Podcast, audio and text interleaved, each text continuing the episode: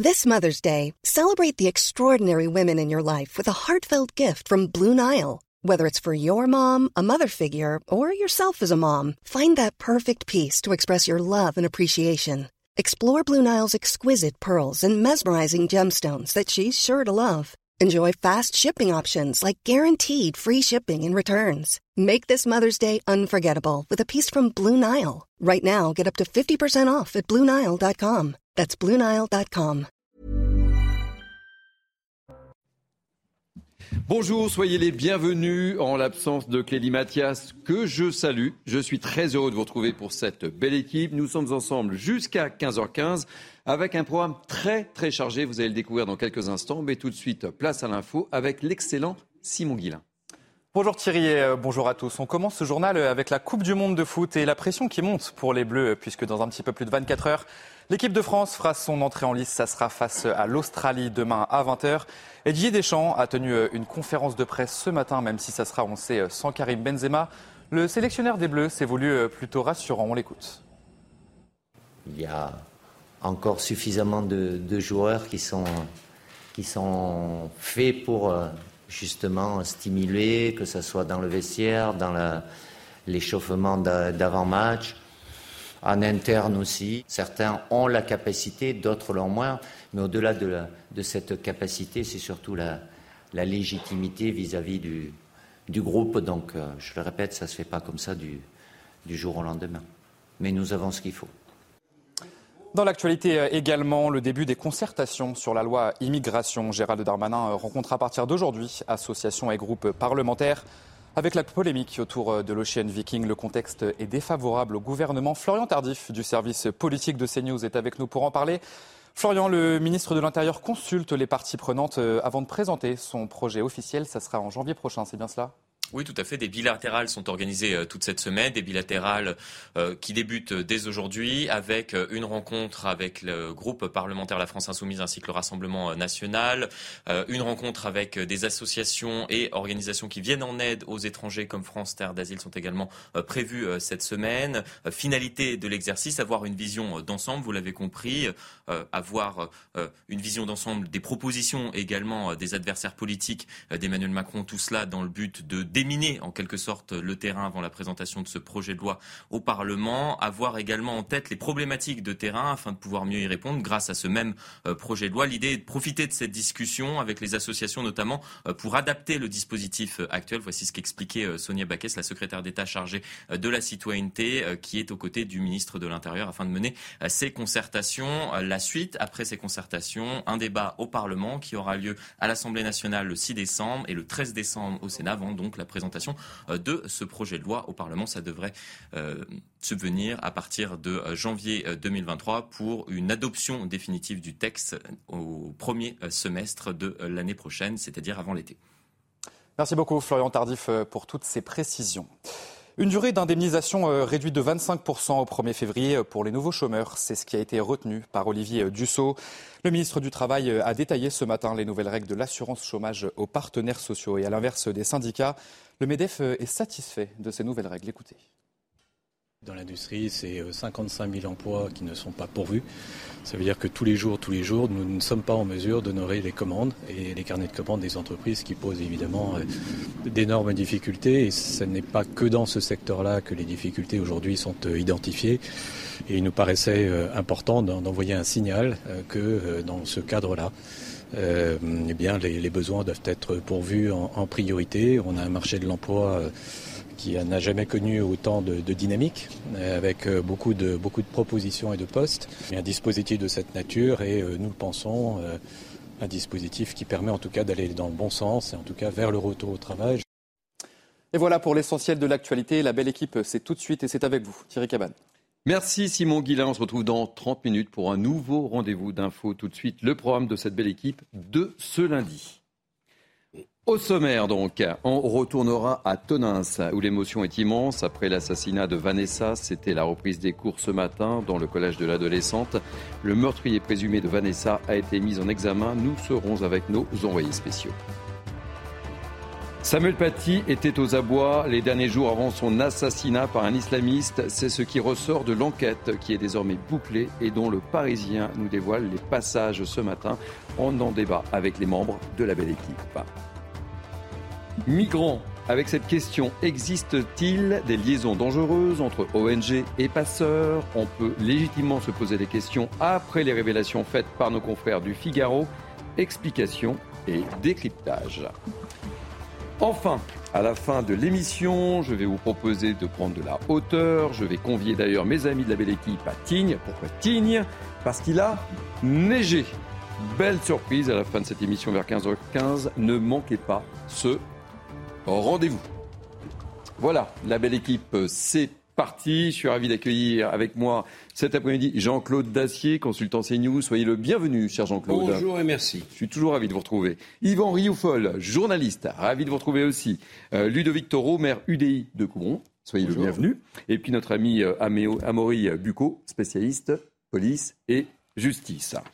On va commencer, si vous le voulez bien, cette belle équipe. On va prendre la direction de Tonins, dans le Lot-et-Garonne. Le meurtrier présumé de Vanessa, 14 ans, a passé sa première nuit en prison. Il a été mis en examen. Ce matin, une cellule psychologique a été mise en place au collège de Vanessa pour les élèves et les camarades de la jeune fille. On retrouve sur place nos envoyés spéciaux Antoine Estève et Jérôme Rampenou. Oui, deux informations importantes à retenir de la visite de la rectrice d'académie ici à Tonins, dans ce collège de Germillac euh, ce matin.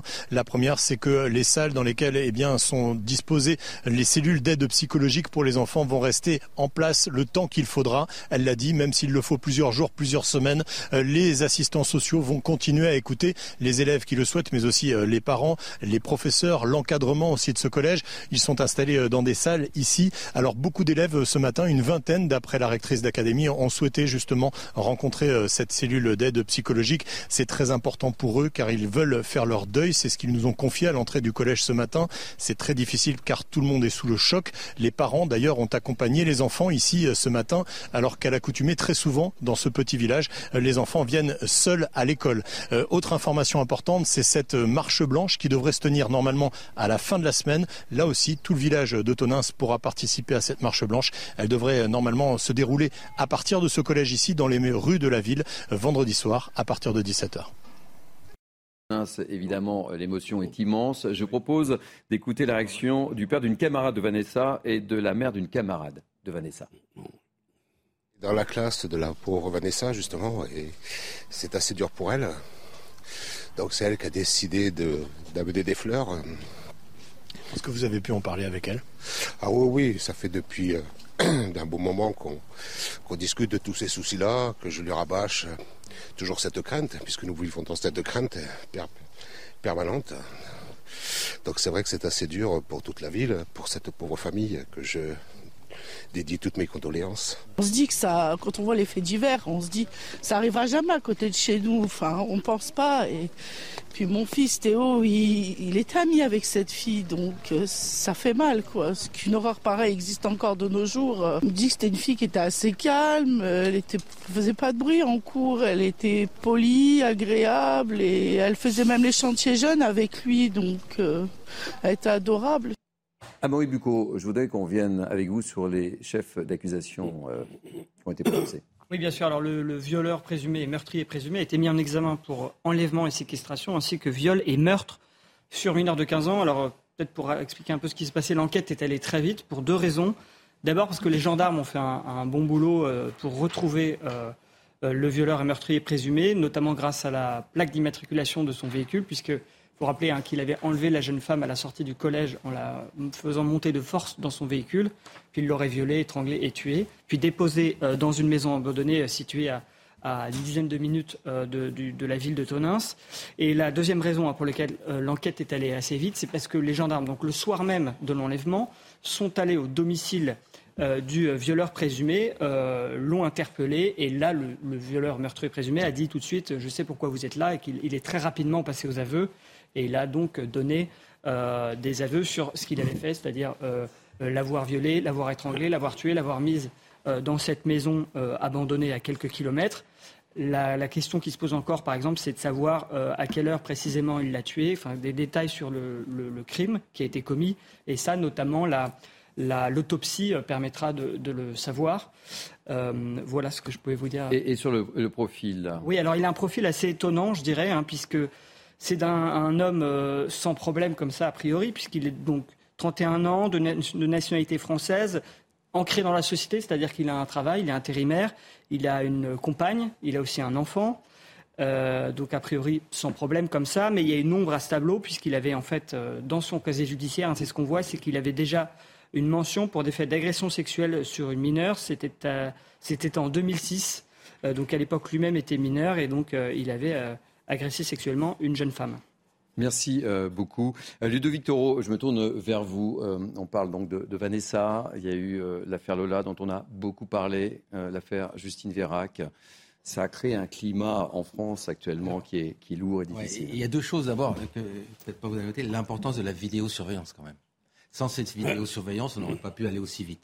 Donc quand certains nous disent qu'il faut pas moins de 24 heures, hein. qu'il faut enlever, c'est en fait c'est cette rapidité où on a réussi à choper la matriculation et le truc. Donc pour ceux qui nous ont dit que ça sert à rien, on a un exemple flagrant du contraire en termes de réactivité. Deuxième chose, c'est vrai qu'aujourd'hui dès que votre enfant a un quart d'heure ou une demi-heure de retard, on pense au pire. Et à notre époque, c'était pas comme ça. Donc cette société devient de plus en plus dure et on le voit bien. Et surtout, on vit dans un climat de peur. Moi, il y a, mes parents, il y a, même si j'arrive avec 5 minutes de retard il y a, il y a 50 ans, n'étaient pas là à avoir tout de suite pensé à un viol ou à un crime. Aujourd'hui, c'est systématique. Donc voilà, peut-être qu'il y avait autant d'événements dans le temps, mais ça devient insupportable. Aujourd'hui, quand, même quand il y a un retard de bus, je vois bien dans la mairie, les parents sont affolés. Mm-hmm. On est affolés, on pense toujours au pire. Et je regrette, dans le temps, c'était pas comme ça. C'est une société de violence. Oui, non, justement, vous parlez de l'affaire Lola. Euh, ce qui est vrai, la, similitude un peu, c'est que Vanessa, comme Lola, habite, leur collège était juste à côté de leur lieu de domicile. Elle rentrait à pied chez elle. Et ce qui est vrai, c'est que pour des parents, c'est assez effrayant de se dire que votre enfant, qui fait un trajet à pied assez court entre son domicile et son école, bah, il peut se faire enlever et tuer, dans les deux cas, et même euh, violer.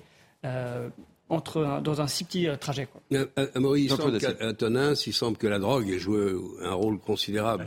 Alors, il était. L'alcool peut-être, je ne sais pas, mais la drogue sûrement. Alors voilà, il, a expliqué qu'il fumait du cannabis dans sa voiture, qu'il était là comme ça. il a passé la journée. En fait, il n'y avait pas vraiment de mobile. C'est qu'il dit qu'il fumait voilà, du cannabis dans sa voiture, qu'il a aperçu cette jeune fille qui rentrait de son collège et que là, soudainement, il a, il a eu envie de l'enlever et c'est ce qu'il a fait d'ailleurs. Il va avec sa voiture, donc sans, sans, la moindre précaution. C'est un esprit surprenant, inattendu. Enfin, c'est une tragédie absolument incompréhensible. Je voudrais justement à ce propos qu'on écoute euh, l'avocat, son avocat. Euh, il parle d'un homme accablé. Cet homme euh, est accablé par, par la pesanteur de, la gravité des faits. Voilà. Ensuite, ben, pour l'instant, il va aller dans sa cellule et dans, rapidement, il va rencontrer encore une fois des experts qui seront euh, les mieux à même d'essayer de comprendre ce qui, comme ça, paraît euh, totalement inexplicable. Je ne vais pas aujourd'hui, quelques minutes après avoir rencontré cet homme, vous donner des explications. Je n'en ai pas et je crois que ce n'est pas le moment. Voilà. Amaury Bucco, une, une, réaction sur les propos de, cet avocat. Oui, alors ça, c'est effectivement, ce sont les propos de l'avocat. Euh, les enquêteurs, eux, ce qu'ils disent, c'est plutôt qu'il avait une attitude assez froide quand il a raconté ce qu'il avait fait, euh, et plutôt de résignation que vraiment de, douleur ou de culpabilité. Je vous propose d'écouter une autre réaction de, l'avocat, vous allez comprendre. Oui, je vous ai dit qu'il était accablé par euh, euh, la, gravité des faits qu'il a commis, qu'il a reconnus et dont il, dont il dont il perçoit, bien évidemment, euh, on n'a pas affaire à un homme qui est déraisonnable, donc qui perçoit, déraisonnable au sens psychiatrique du terme, que les mots soient clairs et pesés.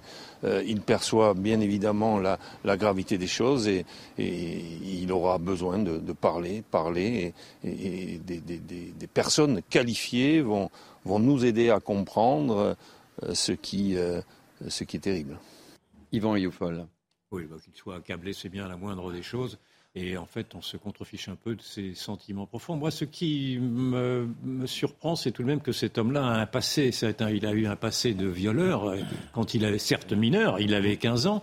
Euh, il n'avait jamais fait de prison, d'ailleurs. Et donc, cela, quand même, remet en perspective euh, toute cette politique d'excuses de la justice, d'excuses de minorité en l'occurrence. Mais est-ce que ces excuses-là ne manquent pas de discernement? Alors, je sais bien que c'est très compliqué d'essayer de, de se projeter dans la personnalité d'un homme, mais Ce que je remarque en tout cas, parce que ce n'est pas la première fois que la justice euh, est prise en flagrant délit de laxisme, et qu'en général, euh, on se rend compte que le garde des Sceaux lui-même euh, se, drape dans un silence étourdissant, dans un silence donc, que l'on entend trop. Et j'aimerais que le garde des Sceaux, M. Dupont de Moretti, euh, s'exprime euh, sur ces genres d'affaires-là pour essayer de faire comprendre comment, euh, là où la justice a fauté, si elle a fauté, s'il n'y a pas quand même des mécanismes intellectuels, des mécanismes idéologiques, des mécanismes judiciaires qui permettent quand même à ces, à ces hommes-là de passer à travers des sanctions au prétexte qu'ils étaient mineurs à l'époque ou au prétexte qu'ils ont fumé de la drogue ou au prétexte que, etc. Je trouve, j'ai l'impression que cette politique de l'excuse est une politique qui commence à envahir tout et qui, est une des raisons du fait que la, justice n'assume plus son rôle de protection de la société. Je crois qu'il avait été condamné à 15 jours de prison. 15 jours. C'est ça Alexandre, moi, il n'a pas, fait. Si, si, si. C'était 15 jours. Il a fait Il a fait 15 jours d'emprisonnement. J'ai entendu. Il y a 15 ans. Voilà. 15 jours, 15 jours. Oui, je sais. La, question, c'est est-ce que, à partir de quand on les suivrait plus, tu vois? Oui, 15 ans, on n'a pas. Qu'est-ce qu'il faut faire? Est-ce que plus de fois par an, il pourrait pas venir pour qu'on fasse un bilan? Maintenant, je reviens sur quelque chose. Accablé, je suis d'accord avec vous. C'est bon. J'ai rien contre les avocats, mais un peu de respect pour les familles, quoi. Il est accablé. Comment ils sont les familles? Et deuxième chose, vous l'avez dit tout à l'heure, si sous l'emprise de l'alcool ou l'emprise du cannabis, il pourra, à côté psychiatrique, être déclaré comme tout à fait quelqu'un qui n'était pas dans l'état normal. et ça, ça va être une vraie problématique. On va attendre, parce que si déjà ça fuite comme information, ça veut dire que l'avocat va s'en servir. C'est clair. Ah et, la justice ne sera pas la même. Alors, je, je, je le disais. de comportement déraisonnable, c'est le moins. c'est déraisonnable. Mais, vous avez raison, déraisonnable. Justement, on va, on va reparler des familles. Je le disais, le meurtrier présumé de Vanessa donc, euh, a passé sa première nuit en prison. Et puis ce matin, donc, une cellule psychologique a été mise en place au collège de, de Vanessa pour les élèves euh, et puis pour ses camarades. Je propose de, retrouver maintenant Jean Dorido, qui est psychologue. Euh, votre regard, Jean Dorido, est, important euh, parce que qu'est-ce qu'il est important de faire aujourd'hui? Il y avait une cellule psychologique. C'était une journée très importante pour tous les proches. Il est important d'écouter. Oui, exactement, Thierry, vous avez raison. C'est vraiment le principe euh, majeur de, ces cellules euh, psychologiques d'urgence, c'est vraiment d'être présent pour accueillir les réactions euh, des, proches, les, élèves, ces collégiens qui étaient en classe avec Vanessa, qui sont bien sûr traumatisés. Et, c'est une fonction d'accueil, c'est une fonction aussi de tri, puisque ça va permettre aux professionnels qui sont sur place eh bien, de repérer les personnes qui ont, euh, qui, ont le plus besoin d'aide, qui sont le plus marquées, nous réagissons tous de façon différente euh, devant l'intrusion d'une nouvelle à ce point tragique et dramatique. Et là, ça va permettre précisément aux psychologues sur place eh bien, de faire le tri pour apporter l'aide nécessaire et adéquate aux personnes qui en ont le plus besoin. Merci beaucoup, euh, Jean Dorido. Je rappelle que vous êtes psychologue. On va évoquer euh, dans cette belle équipe la une de nos confrères du Parisien ce matin avec ce titre Samuel Paty, les derniers jours d'un homme traqué. Ils sont détaillés dans un rapport de la sous-direction antiterroriste datant du 28 juin dernier. Ce rapport révèle l'inquiétude et la solitude du professeur qui craignait pour sa vie. Explication Clémence Barbier. Samuel Paty avait-il pressenti une attaque contre lui? C'est ce que révèle le rapport définitif des policiers de la sous-direction antiterroriste que le Parisien s'est procuré. Après sa journée de travail, il tape dans le moteur de recherche C'est quoi une menace à l'ordre public? Le 14 octobre, il effectue cette fois-ci des recherches sur lui-même. Il tape Samuel Paty dans Google. Son nom avait été divulgué dans les vidéos haineuses. À l'origine de ce déchaînement de haine, un parent mécontent de la projection d'une caricature du prophète Mahomet lors d'un cours sur la liberté d'expression le 6 octobre 2020. Se sentant menacé, Samuel Paty demande alors à des collègues de le déposer chez lui à la sortie des cours. Le 16 octobre, jour de l'attentat, Samuel Paty sollicite une nouvelle fois d'être ramené à la fin de la journée. J'ai dû lui dire non par rapport à mon emploi du temps. Le collège, la police et le rectorat ont bien été informés de ces menaces, mais Samuel Paty n'a bénéficié d'aucune protection. C'est un sentiment d'effroi parce que c'est vrai que cet enseignant s'est retrouvé tout seul. Il a cherché en effet le soutien de ses collègues, peut-être le soutien également euh, de l'éducation nationale et apparemment il ne l'a pas trouvé. 14 personnes ont été mises en examen. Elles risquent un procès aux assises. Amaury Bucco, on apprend beaucoup de choses hein, dans, ce rapport. Il était esselé, euh, pas de protection, il était réaccompagné euh, par, par ses collègues. Enfin, on apprend énormément de choses. Bien sûr, on a également retrouvé donc, dans ces affaires un marteau. Euh, on pense que c'était justement pour se défendre en cas d'agression.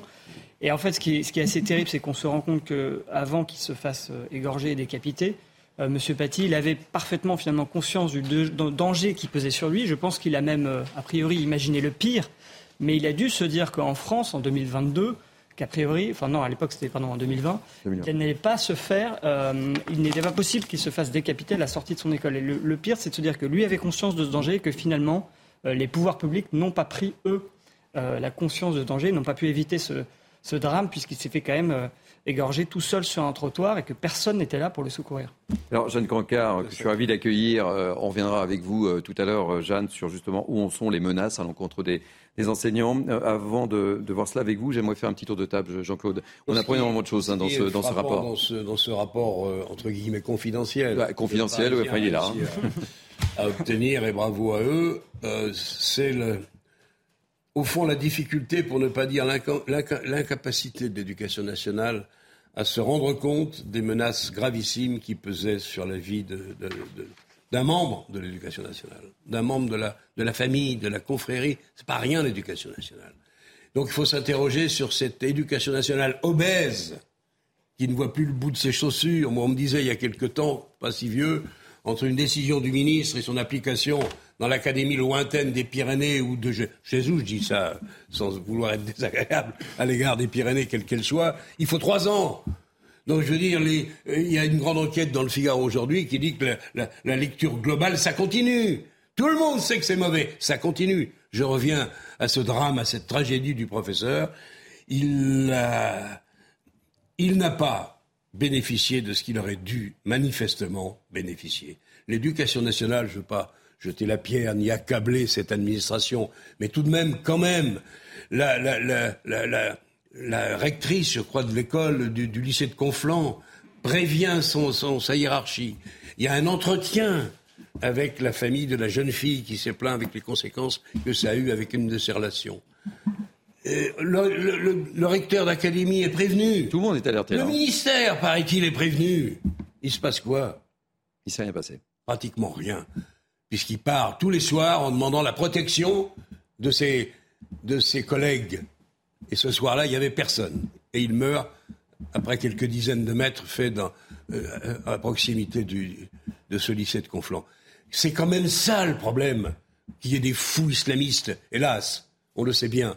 Mais justement, l'administration, surtout l'éducation nationale, devrait être en mesure, et j'espère qu'elle a progressé depuis, d'avoir une capacité de réponse qui soit supérieure à celle qui était quasi inexistante du, drame et de la tragédie qu'on a vécu avec M. Paty. Euh, avant de vous donner la parole, euh, Yvan Youfol, je voudrais savoir, Jeanne Cancard, on en est où justement de, ces menaces à l'encontre des, enseignants? Eh bien, on a regardé, on a trouvé trois études à trois dates différentes. Alors, concernant la première, eh bien, elle remonte à 2014. Elle a été publiée par l'INSEE et selon son rapport, eh bien, 12% des personnes de l'éducation nationale déclarent être victimes de menaces ou d'insultes dans l'exercice de leur métier, soit une proportion deux fois plus supérieure par rapport aux autres professions. Ensuite, il faut attendre seulement 2019 pour qu'une étude soit menée par la, pour la première fois, cette fois-ci, par le ministère de l'Éducation nationale. Et cette fois-ci, on atteint encore le même chiffre puisque cette année-là, 12% des enseignants du second degré déclarent avoir reçu des menaces, qu'elles soient physiques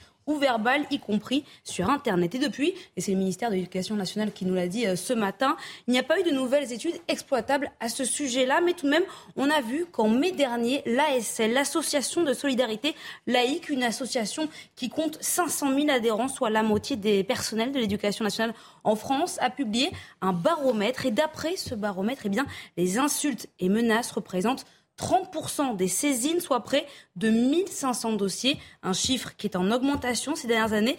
Et ce qui est aussi intéressant de, soulever dans ce baromètre, eh c'est que l'association, dénonce surtout le nombre de dossiers traités par la justice qui, lui, est en baisse. Pour vous donner un exemple, en 2017, on était à 177 dossiers traités par la justice. L'année dernière, il y en avait seulement 36. Merci beaucoup, euh, Jeanne Concar, pour ces précisions et réactions, Yvan Moi, ce qui a été frappé, ce qui m'a frappé dans ce témoignage, en effet, c'est l'extrême solitude de, Samuel Paty, l'extrême solitude au cœur même du corps enseignant. C'est-à-dire que l'on s'aperçoit qu'au cœur même de ses collègues, il y avait en tout cas deux collègues, on parle de deux collègues, peut-être y en avait-il plus, qu'il l'accusait lui-même d'islamophobie pour avoir montré les caricatures de Mahomet alors que c'était un cours sur l'éveil à la liberté d'expression. Il a même dû se justifier auprès d'eux en disant qu'il n'était même pas baptisé. Donc vous vous rendez compte de la défiance qui existe au cœur même de l'éducation nationale vis-à-vis de certains. J'ai dit vis-à-vis de, cette offensive. Et la deuxième chose qui m'a surpris, c'est la force incroyable de la pression islamique vis-à-vis de ce pauvre professeur isolé, puisque les, menaces venaient du monde entier, disent-ils. Mm. C'est-à-dire que du monde entier, sur les réseaux sociaux, chacun avait désigné Paty comme étant l'homme à abattre, et que lui-même n'avait pas retrouvé auprès de sa hiérarchie, ni auprès de, ni auprès de personne d'ailleurs, des, éléments, des, soutiens nécessaires. Donc c'est ce déséquilibre-là entre l'offensive islamiste et la, la, pauvreté des réactions, la pauvreté des résistances, ou même l'absence de résistance au cœur de l'éducation nationale, c'est-à-dire au cœur de l'État français, dans le fond, qui, donne une perspective épouvantable de ce qui pourrait nous attendre si effectivement les pauvres résistants, qui sont comme ça une poignée, euh, restent, euh, restent sujets euh, à leur propre solitude et, sont, et, ne trouvent pas, même pas la solidarité du corps enseignant.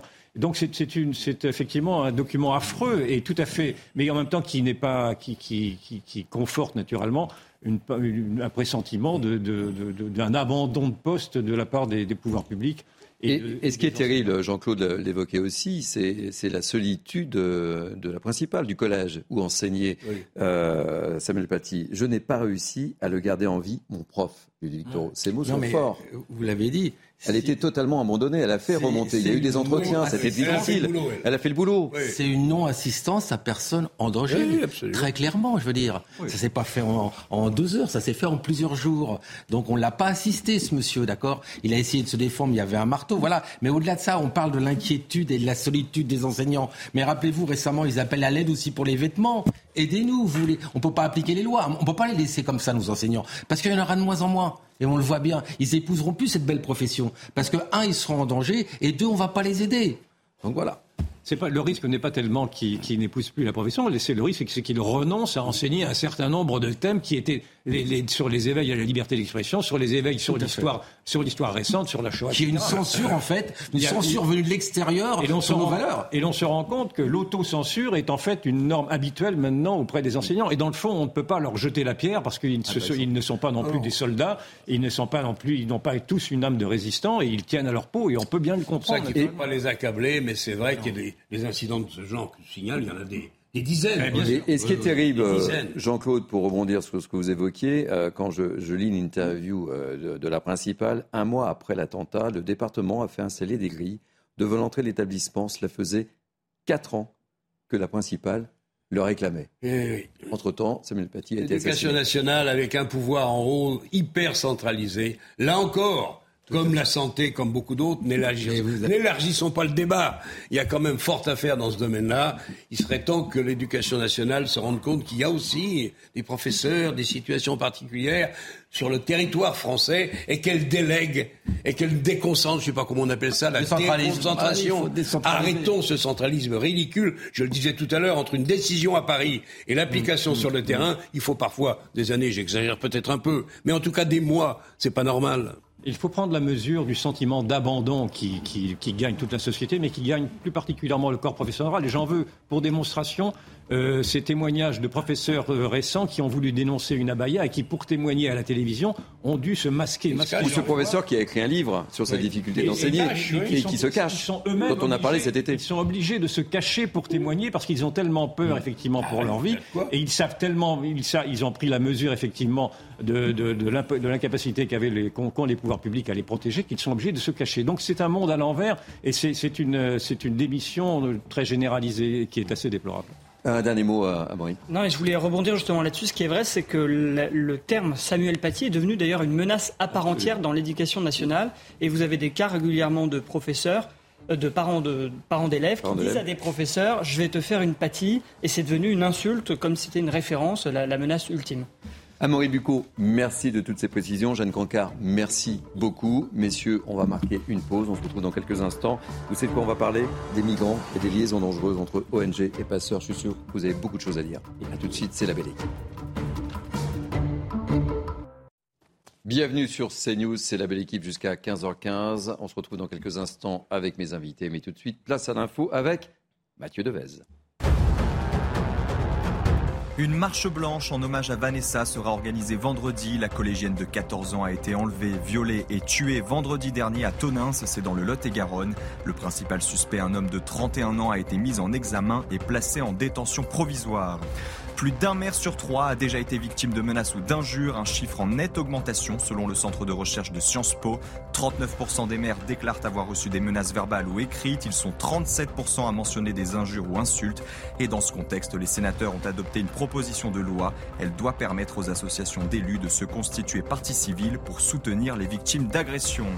En football, Raphaël Varane va bien, il est apte et disponible pour le premier match de l'équipe de France dans cette Coupe du Monde au Qatar. Ce sont les mots du sélectionneur Didier Deschamps, blessé à une cuisse depuis le 22 octobre. Le défenseur et vice-capitaine pourrait donc jouer demain face à l'Australie. Raphaël Varane a repris l'entraînement collectif samedi. Merci, merci beaucoup Mathieu Devez. Nouveau point dans l'info. Et pour l'info, dans 30 minutes. On se retrouve avec euh, mes invités de l'après-midi, Jean-Claude Dacier, consultant CNews, Yvan Rioufol, journaliste, et Ludovic Taureau, maire UDI de Coubron. Et nous a rejoint Florian Tardif. Et qui dit Florian Tardif dit politique. Et on en parlera dans quelques instants. On va évoquer maintenant euh, ces révélations effectuées par nos confrères du Figaro. Un titre sans équivoque, je vous le soumets, Migrants, les liaisons dangereuses entre ONG et passeurs. Les opérations de secours comme celles menées par l'Ocean Viking sont accusées par l'Agence européenne de contrôle aux frontières Frontex euh, d'influencer la planification des réseaux d'immigration clandestine. Les associations, évidemment, contexte. Vous allez tout savoir avec Kinson. Le 11 novembre, le navire Ocean Viking de SOS Méditerranée avait accosté au port militaire de Toulon. Depuis, l'accueil sur le territoire continue de diviser la classe politique Certains s'appuient sur un rapport publié par Frontex en 2017 qui était accablant. Nous savons que parfois les passeurs enlèvent le moteur à partir de leur entrée dans les eaux internationales, parce qu'ils savent que les bateaux seront secourus. En 2018, Emmanuel Macron avait refusé l'accès au port français à l'Aquarius. Le président fustigeait une association allemande, Lifeline, l'accusant d'avoir coupé le signal et d'être intervenu en contravention de toutes les règles protège vraiment celles et ceux qui sont dans ces situations si on les empêche de prendre la mer dans des embarcations de fortune. Un an plus tard, Christophe Castaner, alors ministre de l'Intérieur, renchérissait en formulant d'autres accusations. En Méditerranée centrale, on a observé de façon tout à fait documentée, je vous le dis, une réelle collusion à certains moments entre les trafiquants de migrants et certaines ONG. Certains navires d'ONG étaient ainsi en contact téléphonique direct avec des passeurs qui facilitaient le départ des migrants euh, depuis les côtes libyennes dans des conditions effroyables. Dans son rapport, les analystes de Frontex vont jusqu'à considérer que les traversées dangereuses sur des navires en mauvais état et surchargés ont été organisées dans le but principal d'être détectées par les forces navales et les navires des ONG.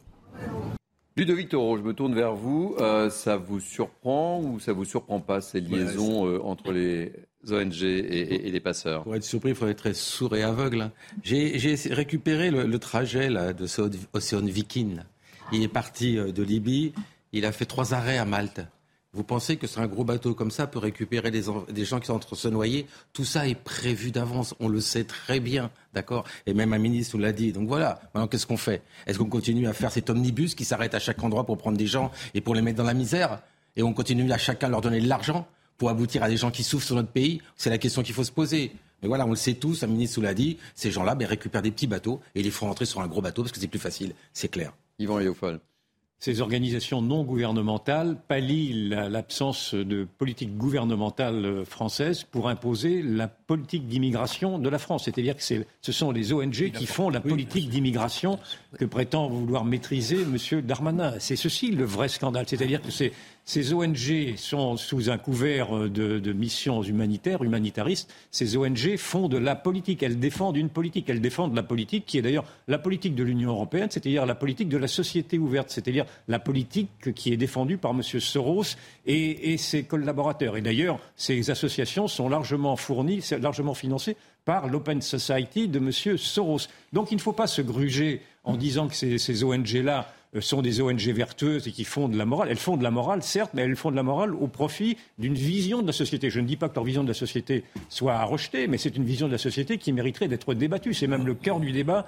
dans un débat dans une société démocratique. Or, de savoir si on veut une société ouverte, ou, une société plus, plus fermée, plus régulée, si on veut une société multiculturelle ou une société qui assimile. Or, ces ONG ont décidé qu'elles voulaient une société multiculturelle, une société ouverte, et une société ouverte à, ses ennemis. Puisque, en fait, parmi ceux qui, qui, arrivent en France, il y a certes des malheureux, il y a sans, doute des braves gens, mais il y a aussi, on l'a déjà vu, à travers les, les, les, physionomies de ceux qui ont commis des attentats en 2015, qui, qui venaient par, par, de la même manière notamment dans le flot de ces réfugiés-là, il y a également des potentiels assassins, et en tout cas des délinquants également. On en a fait la démonstration suffisamment pour, et même le gouvernement le, reconnaît, puisqu'il dit que parmi ceux-ci, il faudra que réactiver les, obligations de quitter le territoire. C'est donc bien que parmi ces, gens-là, il y ait beaucoup d'indésirables. Donc ce, qui me rend furieux, c'est que ces ONG font de l'abus de confiance. Elles sont en connivence, effectivement, avec des passeurs, avec des négriers, et elles font de l'abus de confiance en se drapant dans leur vertu. Jean-Claude Dassis, j'aimerais vous entendre sur le sujet. Je, je, je, suis d'une naïveté confondante. Moi, je pense que l'erreur est tellement énorme là que c'est probablement la dernière fois que le pouvoir politique français, le président de la République pour être simple, euh, donne le feu vert à l'arrivée d'un bateau. Je vais vous dire pourquoi. C'est qu'en plus, on est, on est ridicule là. C'est qu'ils ont tous disparu. Hmm se foutent. Alors c'est une petite dizaine, petite dizaine. Oui, il en reste, vous êtes sûr Alors qu'il est, vous êtes sûr Ah, j'ai pas vérifié ce matin. Attention, attention, faut être précis, c'est vrai. Donc, se moquer du monde à ce point démontre ô combien, s'il était nécessaire que ce soit fait, le rôle pernicieux, dangereux, politique, tu as raison, des ONG qui, drapées dans leur morale à toute épreuve, se livrent à un trafic, euh, enfin un trafic, oui, un trafic classique lié avec les passeurs. Il y a un truc formidable dans le rapport Frontex qu'on a écouté là, c'est qu'ils retirent les, moteurs, qui sont des biens précieux et qui vont servir dans le, jour ou les 48 heures après. On retire les moteurs parce qu'on sait très bien s'ils le font, on les appelle. C'est comme ça que ça se passe. Euh, le, bateau euh, de, SOS euh, Viking ou autre arrive sur place et récupère. J'ai vu dans le, le papier du Figaro, excellemment fait, qu'il y a au moins 10, 12 ou 15 bateaux qui circulent avec un exemple SOS Méditerranée. J'ai noté, pour ne rien oublier, le budget des SOS Méditerranée est de 10 millions par an. D'où vient le financement? Il y a 10 ou 11 qui viennent en gros des pouvoirs publics, de régions, États sans doute. 80% de ce financement. Municipalité, peut-être. 100 000 euros de la ville de Paris. par exemple. 80% du reste, enfin du gros de ces 10 millions, est totalement opaque. On ne sait pas d'où l'argent vient. Il serait plus que temps de donner les pouvoirs nécessaires et surtout des missions claires si l'Europe essayait, dans une ultime tentative de, de définir quelle est la politique d'immigration acceptée par les Européens, si on y parvenait, ce serait bien d'avoir suffisamment de moyens pour Frontex d'interdire quand on le peut, les ONG de se livrer à ce genre de trafic et de confier à Frontex le, soin de protéger euh, nos, frontières de manière à, exactement avoir le nombre de migrants que l'on souhaite, pas du tout pour certains, un, certain pourcentage pour d'autres, mettre de l'ordre dans ce foutoir inacceptable. Alors, avant de vous donner la parole, je voulais qu'on fasse un état des lieux de ces ONG. Regardez le reportage de Maëva Lavie et on en parle juste après. Ils sont au moins une vingtaine rattachés à différentes associations. Le Sea-Watch 3 de l'ONG Sea-Watch, l'Ocean Viking de SOS Méditerranée, le Jonio de Mediterranea Saving Humans. Des navires liés pour la moitié d'entre eux à des ONG allemandes qui viennent au secours des migrants en mer Méditerranée. Mais parmi ces associations, plusieurs ont déjà été mises en cause, soupçonnées de liens avec les passeurs. Une vaste enquête des autorités italiennes clôturée en mars 2020 2021 accuse des responsables de trois ONG d'avoir facilité le trafic de migrants. L'association Save the Children via le bateau Vos Estia, Médecins sans frontières via le Vos Prudence et Jugendrettet via le Juenta. Cette enquête s'appuie sur des saisies à bord des bateaux, des écoutes téléphoniques, mais aussi sur le témoignage d'un policier infiltré parmi les équipes de sauvetage. Au total, 21 suspects sont visés. De leur côté, les ONG rejettent ces accusations. Elles estiment que les autorités italiennes souhaitent criminaliser les actes de sauvetage en mer. Une audience préliminaire a débuté en mai dernier en Sicile pour décider de la tenue d'un procès contre ces ONG. Elle pourrait durer plusieurs mois. Quelques précisions. Oui, euh, très Ludovic. rapide pour appuyer vos propos. Les ONG ont eu la tête de qui? De Légini, qui était le directeur de Frontex, Ah oui, qui a été obligé de démissionner. Oui, ils ont la puissance pour virer quelqu'un qui a été nommé à l'Europe parce qu'il durcissait les choses et il voulait des contrôles. Et ce rapport de Frontex le dit. Voilà, on met quelqu'un pour gérer les côtes et on le vire parce qu'il gère trop bien les côtes. Et il n'a pas les idées qui vont avec certains, notamment les ONG. Les ONG violent les frontières. Elles sont complices d'un viol de frontières. Donc, elles sont complices d'un- d'une illégalité. Et je, me, je vous rappelle tout de même que vous aviez une association Génération Identitaire qui a été dissoute parce qu'elle voulait faire des, des patrouilles symboliques en haut des, des cimes, je crois que c'était ou dans les Pyrénées ou dans les Alpes, pour établir des frontières. Et euh, elle a été dissoute parce qu'elle voulait rétablir des frontières. Pourquoi ne pourrions-nous pas dissoudre également des associations qui veulent au contraire enlever les frontières? Je pense que euh, il me semble que la, la faute est plus grave de vouloir enlever les frontières que de vouloir en remettre. Il serait temps quand même que le président de la République, si, si je puis me permettre, nous dise deux mots sur ce dossier qui a des conséquences, me semble-t-il, lourdes. Regardez les chutes de popularité d'ailleurs de l'un et de l'autre, Matignon et l'Élysée. Il serait temps tout de même, je pense que les Français méritent, que le président de la République, après un long périple à l'étranger, qui a sûrement été très utile, se préoccupe un peu de ce qui s'est passé euh, au plan euh, franco-français pendant son absence. D'autant plus qu'il avait fait une série d'annonces euh, au tout début euh, du précédent euh, quinquennat, c'était en juillet euh, 2017, donc juste après euh, son élection, au sujet euh, justement de la pression euh, migratoire qui s'intensifiait déjà à cette époque, où il avait euh, proposé euh, une des propositions euh, qui a été relayée euh, ces dernières semaines, notamment par, euh, par la droite, qu'on installe des euh, euh, centres type hotspot afin Mhm. d'étudier les demandes de, de- de ces demandeurs d'asile. Il avait cité la, la Libye, le Tchad, le, le Niger. Ça avait été à un moment même, euh, il y avait eu un léger rétropédalage concernant la Libye, puisque la, situation euh, sur place était, particulièrement complexe euh, à l'époque. Mais voilà, il était à, l'offensive pour, tenter justement de, résoudre ce, problème qu'est l'immigration et la pression migra- migratoire qui, s'accentue d'année en année sur les, pays du Sud. Mais rien n'a été fait en, cinq ans. C'est bien là tout le problème. Et effectivement, pour l'heure, on n'a pas entendu le, président de la République s'exprimer sur cette question. Il y a Gérald Darmanin qui est très à l'offensive sur, sur Oui. cette problématique. Mais bon, reste à voir dans les faits, puisqu'il y y a beaucoup de mots, de mots, de mots. Et, et malheureusement, on attend. Et, justement, des la, transition est, est facile, mon cher euh, Florent Tardis. Si vous êtes là, c'est pas un hasard, puisqu'on va parler de cette fameuse loi Hum. euh, l'immigration. Et il me semble que Gérald Darmanin a un certain nombre de rendez-vous aujourd'hui. Racontez-nous tout. On veut tout savoir. Oui, Gérald Darmanin, qui, dans le cadre du projet de loi euh, immigration qui sera présenté en janvier prochain euh, au Conseil des ministres avant un débat euh, au, au Parlement, euh, reçoit avec Olivier Dussopt, également concerné par ce texte, euh, l'ensemble des groupes parlementaires de l'opposition. Il reçoit aujourd'hui le Rassemblement national et la France insoumise. Il va recevoir également, avec son collègue du, du ministère du Travail, des, des associations et des, des organisations qui viennent en aide à ces migrants, comme France, France Terre d'Asile. Ce sera un peu plus tard dans la semaine, jeudi, il me semble, afin d'avoir une vision globale sur, sur la question, de déminer le terrain. Aussi, on, on l'a bien compris avant la présentation de ce projet de loi, donc pour connaître les positions des uns et des autres, les lignes rouges potentiellement, puisque on le sait que euh, le- l'exécutif euh, ne bénéficie plus d'une majorité absolue à l'Assemblée nationale, donc il va falloir faire des concessions. Et, et d'autant que Marine Le Pen a, a déjà annoncé depuis euh, pas mal de temps que Elle la ne reine ne votera pas pas, le ce texte. Effectivement. Ludovic Tour. Mais il y a un texte tous les 18 mois sur l'immigration. C'est le problème. Et dès qu'il y a un problème, on fait un texte. Mais il y, en a assez, vous l'avez dit, il faut que le président, il se rappelle qu'il est encore pour quelques années président de la France et pas président de l'Europe et du monde, d'accord? À moins qu'il veuille déjà se recaser. Mais enfin, qu'il revienne un peu parler et qu'il n'envoie pas ses ministres comme Darmanin qui nous racontait dès le lendemain, il y aura 40 qui sont expulsés dans les 24 heures. Il n'y en a pas un seul. Donc arrête de nous mentir. Maintenant, ce texte de loi, j'y crois plus, moi. je crois plus en rien. à la place quand même des, Un mot, des- euh, des Jean-Claude, textes qui, oui, un mot, qui s'empilent. Encore une fois, moi, je, je souhaiterais, je crois que tous les Français le souhaitent, une vraie politique de l'immigration, mais qui, je le rappelle, est une compétence nationale.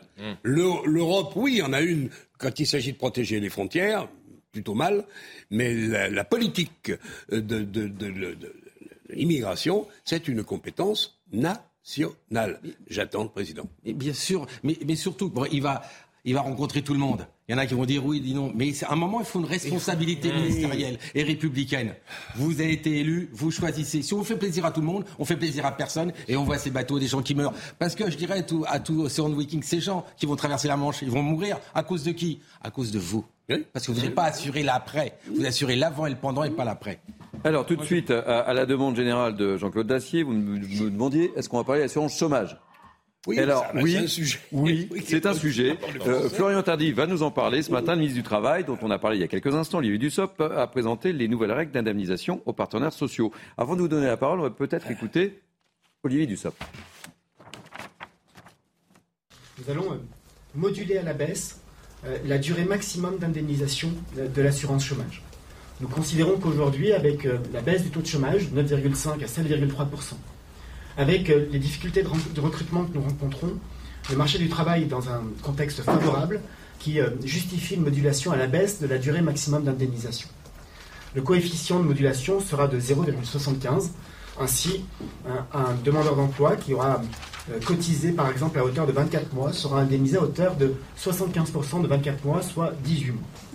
Alors j'ai essayé de prendre des notes pour tout comprendre. C'est un peu complexe, le Parce que coefficient là, à de mon avis, je pense qu'on va tous être perdus. Je vais essayer pas, de- je, de je vois Jean-Claude faire la moue, mais Ça je pense sent l'usine à gaz à plein nez. C'est pas facile, c'est pas facile. Simplifier les choses. Effectivement, coefficient de modulation, on n'a pas forcément euh, compris euh, l'ensemble des, euh, des annonces qui ont été réalisées ce matin par le ministre euh, du, euh, du Travail. L'objectif du gouvernement, concrètement, est d'atteindre le, le plein emploi, c'est-à-dire d'inciter euh, les, euh, les chômeurs à euh, retrouver un emploi, y compris euh, des chômeurs qui ne retrouvent pas un emploi dans, dans leur catégorie euh, euh, professionnelle, c'est-à-dire euh, potentiellement un emploi s'ils étaient employés dans le secteur de la restauration, qu'ils trouvent un, un autre secteur.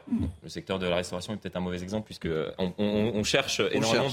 De, de, de monde. Mais bref, vous avez compris. Concrètement, ils sont en train d'installer un, un système avec euh, un, un coefficient et un code couleur en fonction de la situation économique du pays. C'est-à-dire si globalement le marché de l'emploi se porte bien, c'est-à-dire s'il y a de nombreux euh, emplois qui sont euh, offerts aux chômeurs, c'est le cas euh, présent. On est dans ce qu'on appelle une situation économique verte. Après, il y a une situation économique orange ou situation économique rouge.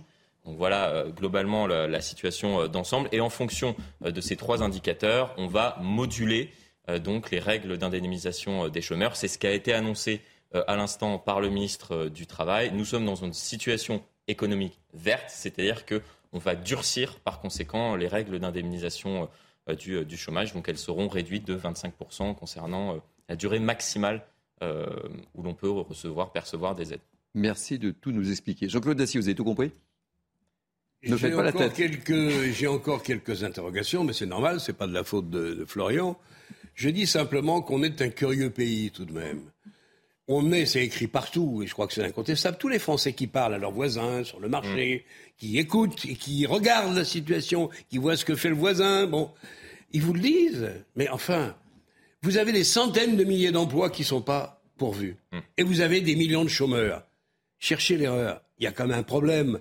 Alors évidemment, si vous dites, et je vais le dire, vous vous faites traiter de tous les noms d'un personnage sans cœur, sans foi ni loi, qui ne comprend rien à rien, nous avons le système le plus euh, généreux, probablement du monde, en tout cas d'Europe, les pays occidentaux, en tout cas sans aucun doute. Il est aussi l'un des systèmes qui permet, reconnaissons-le, pas à tous, on est bien d'accord, mais à ceux qui en ont envie, et c'est quand même pas mal de monde, euh, bah, de quasiment pas travailler, ou de travailler en faisant semblant de rechercher des emplois. Tout le monde vous le dit en France. Ils disent pas au président de la République ou quoi? Et puis il y a aussi ceux qui travaillent un certain temps et qui se mettent très rapidement, pardon, deux ans euh, à la- à l'indemnité d'emploi. Donc tout ça mérite en effet d'être durci de manière à essayer de combler cette situation extravagante. Vous avez d'un côté l'économie française qui veut des emplois pourvu que ça dure, qui crée des emplois, qui crée de l'activité économique, et en face des gens qui, bon non, on- ça nous fait pas envie. Cet été, vous n'aviez personne pour aller, aucun étudiant, pour aller cueillir les cerises, cueillir les melons, ramasser les melons, pardon, etc., etc. Il fallait faire venir des avions spéciaux du Maroc ou d'ailleurs. Comment voulez-vous qu'un pays digne de ce nom et géré convenablement puisse résister à un traitement pareil? Yvan je vous donne la parole dans 30 secondes, mais je voudrais d'abord vous faire écouter la réaction des syndicats. À l'issue de la rencontre. Bah, ils sont contre, évidemment. Ah oui, mais il faut leur donner la parole aussi. Oui, bah, bien sans aucun doute.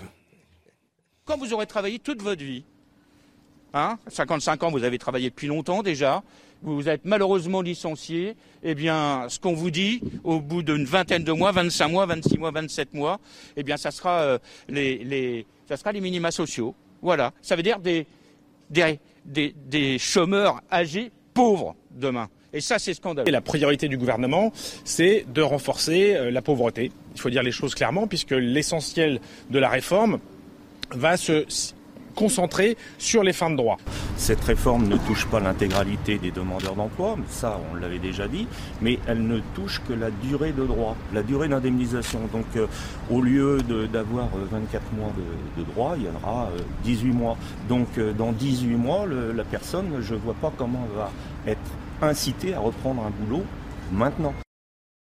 Vous souhaitiez réagir Non, je, pour, pour corroborer un petit peu la réaction de Jean-Claude Dacier, c'était en effet un, un raisonnement vertueux je, que l'on peut comprendre. En effet, il y a 400 000 emplois vacants. Plutôt que de faire venir des clandestins pour les, pour les, les employés, pour les prendre, il, il est quand même plus logique, naturellement, d'inciter les Français à, à, à, y, accéder. Mais simplement, la, la défiance est telle vis-à-vis -vis de cette technocratie qui n'entend rien à la vie des gens que je crains que, et le, le terreau social est tellement inflammable que je crains qu'à la moindre maladresse, naturellement, cela mette le feu aux poudres. Et on a toujours en, en, en mémoire ce qui s'était passé il y a quatre ans avec les Gilets jaunes. Donc, euh, j'approuve euh, sur les principes le raisonnement, mais je suis très méfiant sur la grande maladresse qui habite le gouvernement dans ses mises en application de ces lois. Du, du oui, mais attention, cette loi ne s'appliquera qu'à compter de février sur les nouveaux demandeurs d'emploi. Et les 7,4% de chômeurs, ils n'auront pas l'application de cette loi. Oui, c'est la différence. Donc voilà. Donc ça veut dire qu'on prévoit déjà une augmentation du chômage qui ira à 8 ou à 9. Voilà la vérité. Je ne comprends pas une loi qui s'applique en fait à une minorité. Elle doit s'appliquer à tout le monde, à tous les chômeurs.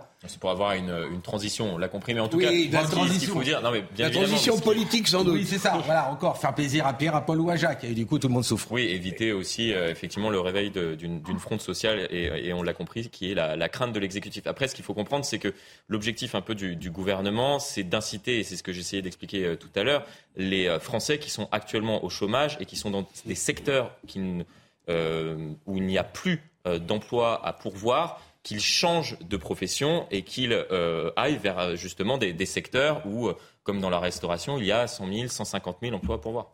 Il y a un point sur lequel il faut rendre euh, des armes aux, aux syndicats, syndicats, qui sont largement responsables pour, par ailleurs de la situation qu'on connaît aujourd'hui. Mais euh, sur les travailleurs âgés, 55 ans, c'est pas vieux aujourd'hui, au chômage. Je pense que là, oui. en effet, oui. il faudrait trouver les moyens, et je crois d'ailleurs que le gouvernement y travaille et je l'approuve, d'essayer de, de, de, remettre euh, par un certain nombre de dispositions oui. ces travailleurs-là dans une situation favorable pour retrouver du boulot, de la dignité oui. et des moyens. C'est un point essentiel qu'il faut faire. Là-dessus, il n'y a pas de discussion. Un dernier mot, Yvan Rieffol, sur le sujet avant de marquer une pause. Non, je suis d'accord. C'est vrai que c'est très choquant, naturellement, de dire aux gens vous, ils vont devoir travailler jusqu'à 62, 63, 64 ans, alors qu'en fait, ils sont au chômage depuis 55 ans. Il faudrait d'abord s'assurer, effectivement, de donner du travail aux seniors, ce qui n'est très largement pas le cas. Merci. Euh, vous êtes toujours sur CNews. C'est la belle équipe. On se retrouve dans quelques instants avec nos Le sculpteur. Ah bah si. C'est la belle équipe. Vous êtes bien sur CNews et quasiment 15h. Place à l'info avec Simon Guillain. Bonjour, euh, cher Thierry, Bruno Le Maire et Olivia Grégoire en Saône-et-Loire euh, cet après-midi. Un déplacement consacré au soutien de l'État face à la crise énergétique. Le ministre de l'économie l'assure. Le gouvernement ne laissera tomber aucune entreprise. On l'écoute. Il faudra que ça suffise et il faudra qu'on complète si nécessaire pour protéger toutes les entreprises face à l'augmentation des prix de l'électricité, ici le faute à l'électricité, ou les prix du gaz. Et je veux que les choses soient bien entendues. Nous ne laisserons tomber aucune entreprise, aucune PME, certainement pas les boulangeries avec lesquelles nous avons beaucoup travaillé. Les boulangeries, c'est le pain quotidien, c'est le commerce de proximité. Les boulangers ont besoin de soutien, ils auront notre soutien. Un conseil des ministres un peu particulier se tient à Matignon. Elisabeth Borne accueille une vingtaine d'enfants âgés de 8 à 12 ans, tous issus du réseau d'associations de l'aide à l'enfance. Et certains d'entre eux ont déjà fait quelques remarques, voire quelques propositions au gouvernement. On va les écouter. On a travaillé sur l'environnement, bien sûr. Alors, euh, nous, on est fâchés parce qu'il y a trop de pollution. Déjà à cause des voitures, des camions, on devrait faire plus de vélos, de trottinettes ou aller à la marche pour aller à son travail. Aujourd'hui, on va parler de la santé et de l'handicap et après, on va faire des propositions. Et un petit mot de la Coupe du Monde de foot, bien sûr, puisque l'entrée euh, en lice des Bleus, c'est demain à 20h face à l'Australie. Et le sélectionneur des Bleus, Didier Deschamps, s'est exprimé un petit peu plus tôt euh, dans la matinée. Des nouvelles plutôt rassurantes malgré le forfait euh, de Karim Benzema. Et on va faire le point avec notre journaliste sportif Guillaume Filleul. À la veille de l'entrée des Bleus dans ce mondial euh, au Qatar, Didier Deschamps s'est présenté euh, devant les journalistes et il a évidemment été question de cette première rencontre face à l'Australie, qualifiée d'importante mais pas décisive par le sélectionneur tricolore. Il est aussi revenu sur le forfait de Karim Benzema qu'il a choisi de ne pas remplacer, convaincu que le groupe était euh, suffisamment euh, armé. Il a euh, aussi estimé, je cite, que ce n'est pas l'absence de Karim Benzema qui va tout changer concernant l'animation offensive de l'équipe de France et que plusieurs options s'offraient à lui. Et pour remplacer l'attaquant madrilène, il devrait aligner à la pointe de l'attaque Olivier Giroud aux côtés de Kylian Mbappé, Antoine Griezmann ou encore Ousmane Dembélé. Enfin, concernant l'aspect défensif, Didier Deschamps devrait bien évoluer avec quatre défenseurs et a priori avec Raphaël Varane. Il y avait encore euh, des doutes concernant la présence du défenseur de Manchester United, mais ils ont été euh, levés par euh, Didier Deschamps qui a assuré que Raphaël Varane était apte et disponible pour demain. Enfin, une bonne nouvelle pour les champions du monde en titre qui ont jusque-là accumulé les coups durs. Et toujours euh, concernant le mondial de foot, sachez que, les 11 joueurs iraniens ont décidé de ne pas chanter leur hymne national avant le coup d'envoi du match contre l'Angleterre, un match qui se joue en ce moment. Une décision prise euh, en signe de soutien aux victimes des manifestations en Iran. L'immense émotion à Tonins, dans le Lot-et-Garonne, après le meurtre de Vanessa, 14 ans. Deux cellules psychologiques ont été ouvertes dans le collège où elle était scolarisée. La rectrice d'académie s'est rendue à Tonins en fin de matinée. On l'écoute. Ce matin, donc, euh, les élèves sont arrivés à 8 heures. Ils ont pu euh, échanger en classe avec leurs professeurs et ils sont en cours. J'ai partagé aussi cela avec les, professeurs. Euh, la deuxième heure, la troisième heure de cours, elle a eu lieu. mais la cellule d'appui, la cellule d'écoute, elle est bien sûr en place autant que de jours que de besoins. Et il y a aussi une cellule qui est en ville euh, pour accueillir, alors ça c'est le, centre hospitalier qui l'a activé, pour accueillir les citoyens, dont d'ailleurs aussi les, parents. Et enfin, l'Ukraine dit avoir découvert quatre nouveaux sites de torture utilisés par les Russes dans la ville de Kherson. Les Russes ont occupé cette ville du sud de l'Ukraine jusqu'au 11 novembre dernier. Kiev a dénoncé à plusieurs reprises les crimes de guerre et les atrocités russes dans la région. Moscou n'a pour le moment euh, pas réagi à ces accusations. Voilà pour l'essentiel de l'actualité. La suite de la belle équipe. Vous n'avez pas bougé, c'est avec vous, Thierry Cabane. Merci beaucoup, Simon. Prochain flash dans 30 minutes. La belle équipe, bah, c'est la dernière ligne droite avec mes invités du jour. La belle équipe du jour, Jean-Claude Dacier, Yvan Youfol et Ludovic Taureau. Autre sujet qui fait débat, messieurs, l'augmentation euh, de la taxe foncière dans les grandes villes. Un sujet qui vous intéresse, euh, Ludovic Toro. Euh, c'est la goutte d'eau qui fait déborder le vase, notamment pour les Parisiens, dont on a beaucoup parlé, pour qui les factures ne cessent d'augmenter. En résumé, les Parisiens ont l'impression de ne pas en avoir pour leur argent. Explication Mathieu Rio, Mathilde Couvillère, Fleur Alors que pour un certain nombre de Parisiens, les conditions de vie dans la capitale se dégradent, il y a un chiffre que les propriétaires ont bien en tête plus 52%. C'est la hausse de la taxe foncière annoncée par Anne Hidalgo pour 2023 et qui passe mal pour Isabelle, propriétaire dans le 15e arrondissement. Il y a des chantiers partout, ils commencent, ils finissent pas. Il y en a un qui est à peine terminé, on va recommencer à défoncer le bitume pour faire un nouveau chantier. La propreté, on voit plus personne qui balaye, plus personne qui ramasse les poubelles. Enfin, il y a une dégradation rapide. Je dirais que la dégradation elle est aussi rapide que les impôts augmentent.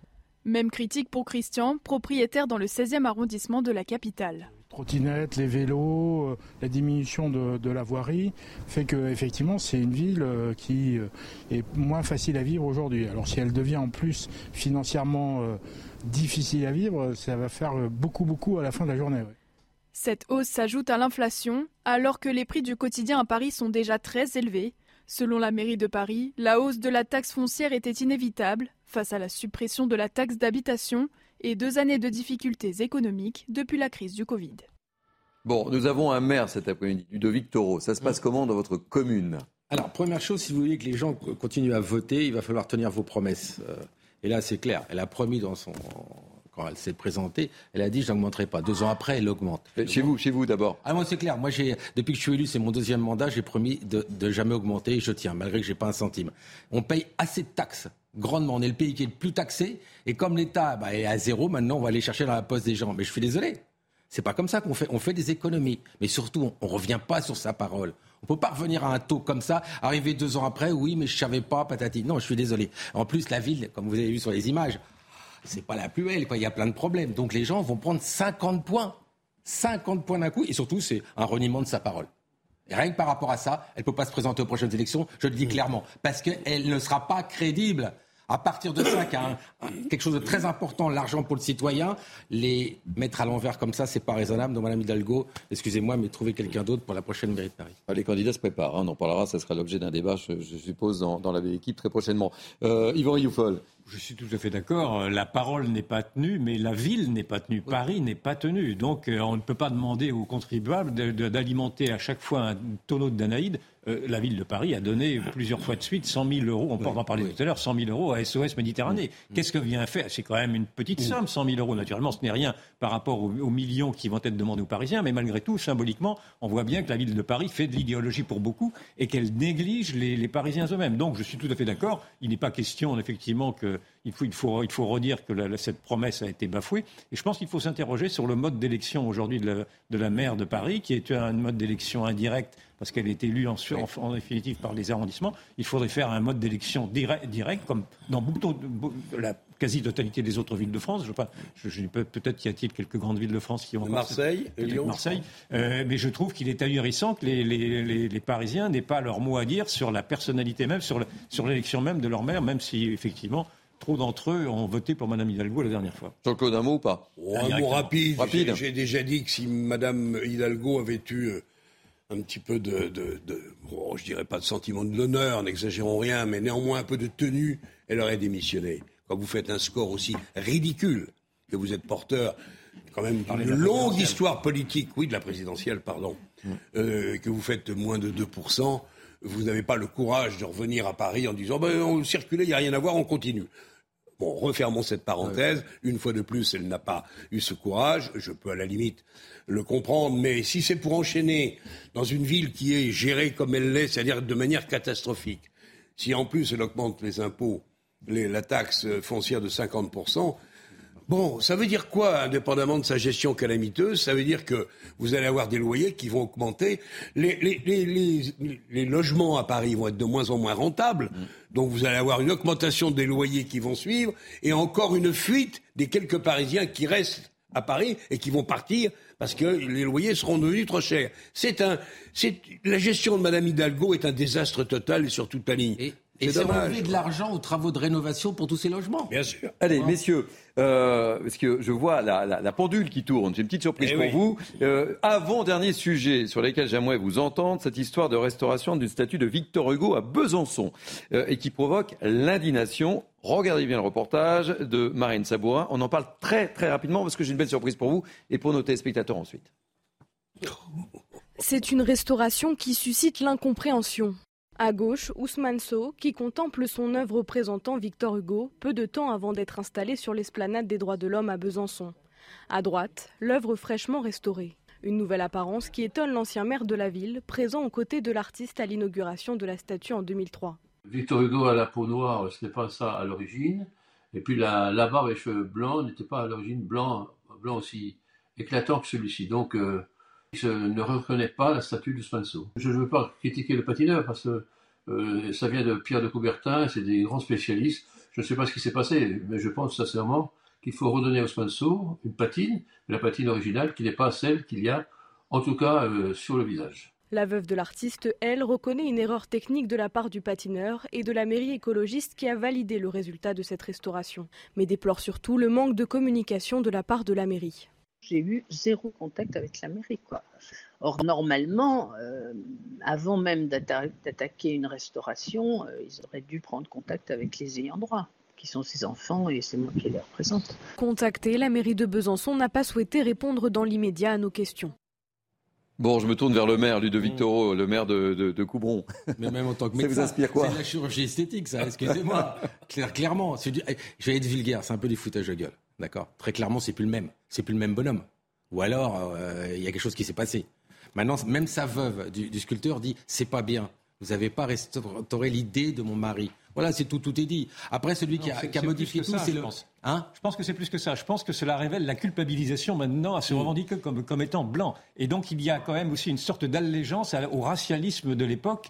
Rappelez-vous que quand, euh, quand, euh, Dumas a été panthéonisé, on a dit de Dumas, non pas qu'il était, un grand écrivain, mais qu'il était métis. Tout le monde se foutait qu'il mmh, soit métis. Mais on avait, on avait d'abord donné la, la, couleur de sa peau. Et là, euh, alors que l'artiste lui-même ne voulait pas que Hugo soit noir, l'artiste est noir, euh, Ousmane mais il ne voulait pas qu'il soit noir. Et là, pour comme une sorte de, dans le fond, de repentance ou je ne sais quoi, comme que, la, couleur blanche serait une couleur irrespectable, on met maintenant euh, du, du, noir un peu partout. C'est, non, mais ça, là, c'est une autre statue. C'est plus la même. Ah, elle, est plutôt réussie. Oui, c'est dommage. Je, dis pas qu'elle est pas. L'oreille, c'est une plaisanterie. Oui, voilà, c'est une plaisanterie. Mais je crois qu'il faut reprendre ces vêtements. Sinon, on enlève le sculpteur initial. Ça relève de l'idéologie plus que du mauvais. Il a, tu as raison, tu as raison, évidemment. Bien sûr. Allez, euh, chose promise, chose due, messieurs. Petit cadeau pour vous et pour nos téléspectateurs dans cette belle équipe. Je vous avais promis quelque chose de magnifique. Je vous invite à aller à Tignes. Pourquoi Tignes, me direz-vous? Eh bien, il a neigé. Ce week-end, j'évoquais que certaines stations de ski des Alpes ou des Pyrénées pensaient reporter l'ouverture de leur station faute de neige. Eh bien, écoutez, ce n'est pas le cas à Tignes. Et je vous le prouve avec Frédéric Bonnevie, qui est le directeur régie des pistes de Tignes. Je suis ravi de vous accueillir. Ah oui, c'est blanc, dites-moi. Frédéric, vous êtes tout précisément Montrez-nous, faites-nous rêver. Bonjour à tous. Ben, effectivement, je suis sur le domaine skiable de Tignes, juste au-dessus du Val Claret, à 2100 mètres d'altitude. Et où, comme vous pouvez le constater, euh, la neige est tombée euh, ces derniers jours et la semaine dernière, ce qui nous permettra de faire une ouverture, euh, le grand opening samedi prochain. Mais néanmoins, nous avons déjà pu ouvrir une partie du glacier samedi dernier, donc le 19 novembre. Alors hier, vous m'avez fait mentir parce qu'on a annoncé que certaines stations des Alpes et des Pyrénées reportaient quand même néanmoins euh, l'ouverture de leur, euh, de, leur station et de leur piste. Alors chaque, chaque territoire a ses spécificités. Je tiens à préciser qu'à Tignes, euh, on a toujours l'habitude de s'adapter à la nature, de faire le maximum et d'ouvrir dès qu'on le peut. Et c'est pour cela que nous, nous avons maintenu nos engagements en ouvrant le glacier la semaine dernière, donc le samedi 19, et en assurant une ouverture plus élargie dès le samedi 26 avec le grand opening. Alors, derrière vous, je vois des gens qui, euh, qui descendent, mais c'est officiellement ouvert ou pas euh, chez vous? Alors officiellement ouvert sur la partie du glacier, comme je viens de l'évoquer. Donc de nombreuses personnes euh, skient déjà. Et à partir de samedi prochain, l'ouverture sera plus généralisée avec beaucoup de, monde attendu. Eh, faites-nous un petit tour là, qu'on voit bien un peu là, vos pistes derrière. Bougez un petit peu votre téléphone. Voilà. Hmm. Messieurs, bah, espérons qu'il n'y ait pas un coup de chaleur, parce que je regarde la météo sur les 15 jours qui viennent sur Tignes, ça va se réchauffer. C'est ça le problème. Est-ce que la neige va tenir? C'est ça. Bon. c'est ça. Tignes est une station élevée. Hein. Oui, élevée. Mais les zones petites, les plus basses, je ne pense pas qu'elles pourront ouvrir aussi rapidement. Mon Dieu de réchauffement climatique va encore nous jouer des tours. Voilà. Merci beaucoup, euh, Frédéric euh, Bonnevie. Je rappelle que vous êtes directeur de la régie des pistes de Tignes. Allez, avant de, de terminer, euh, je voudrais vous amener, parce que je sais que vous êtes épicurien autour de cette table, j'aimerais vous amener du côté de Beaune, avec les enchères des hospices de Beaune qui ont atteint des sommets récoltes abondantes, millésimes exceptionnels et demandent en hausse. Écoutez, euh, Amaïs Aouli. On termine par une petite note. On est passé euh, presque d'un extrême à l'autre. Euh, le millésime 2021 comptait 362 pièces. C'était le plus petit millésime depuis 40 ans. là, on est à l'autre extrême en 2022 avec un millésime qui est parmi l'un des plus abondants. et la vente, la 162e vente des vins propose 820 pièces à la vente. Donc c'est la deuxième plus grande mise en vente de cette belle institution. Je voulais terminer sur cette petite note, mon, cher Jean-Claude. le, emblématique réservé à la cause des enfants a été adjugé à 810 000 euros. Cet argent va effectivement aider, entre autres, un certain nombre d'associations, une situation d'hospice et autres. C'est une vente qui est efficace, utile, toutes le sont. Mais les Grands Bordeaux sont, hélas, pour beaucoup d'entre nous, hors de, hors de, hors de prix maintenant. Et les Grands Bourgognes. Et les Grands Bourgognes, et oui, j'ai dit les Grands Bordeaux, les Grands Bourgognes aussi. Et les Grands Bourgognes sont même en train de devenir pour certains plus cher que les, euh, que les grands Bordeaux. Euh, mon Dieu, tout le monde, toute la planète va finir par boire du vin. C'est pas forcément une mauvaise À consommer toujours avec modération, soit- mais évidemment. je voulais vous faire un petit clin d'œil, messieurs. Mais que le business marche et que euh, cette saison, cette année 2022-23 soit magnifique, tout le monde le dit, mon Dieu, tant mieux. Eh bien, écoutez, merci beaucoup. Merci pour votre fidélité à ce rendez-vous. Merci à Jean-Claude Dacier, à Yvan Evefoll, à Ludovic Taureau. Merci à Paul Coudray, à Louis Lallemand. Merci aux équipes en régie. Merci à Jacques Sanchez, Nicolas Nissim à la programmation. Sans oublier Magdalena euh, Dervish qui nous a permis d'être en direct du côté de Tignes. Tout de suite, euh, c'est 90 minutes info avec l'excellent Michael Dorian. Et n'oubliez pas, vous pouvez retrouver toutes les émissions de CNews sur cnews.fr. Belle journée et moi je vous retrouve même place, même heure pour la belle équipe et je salue notre ami Kelly que j'embrasse.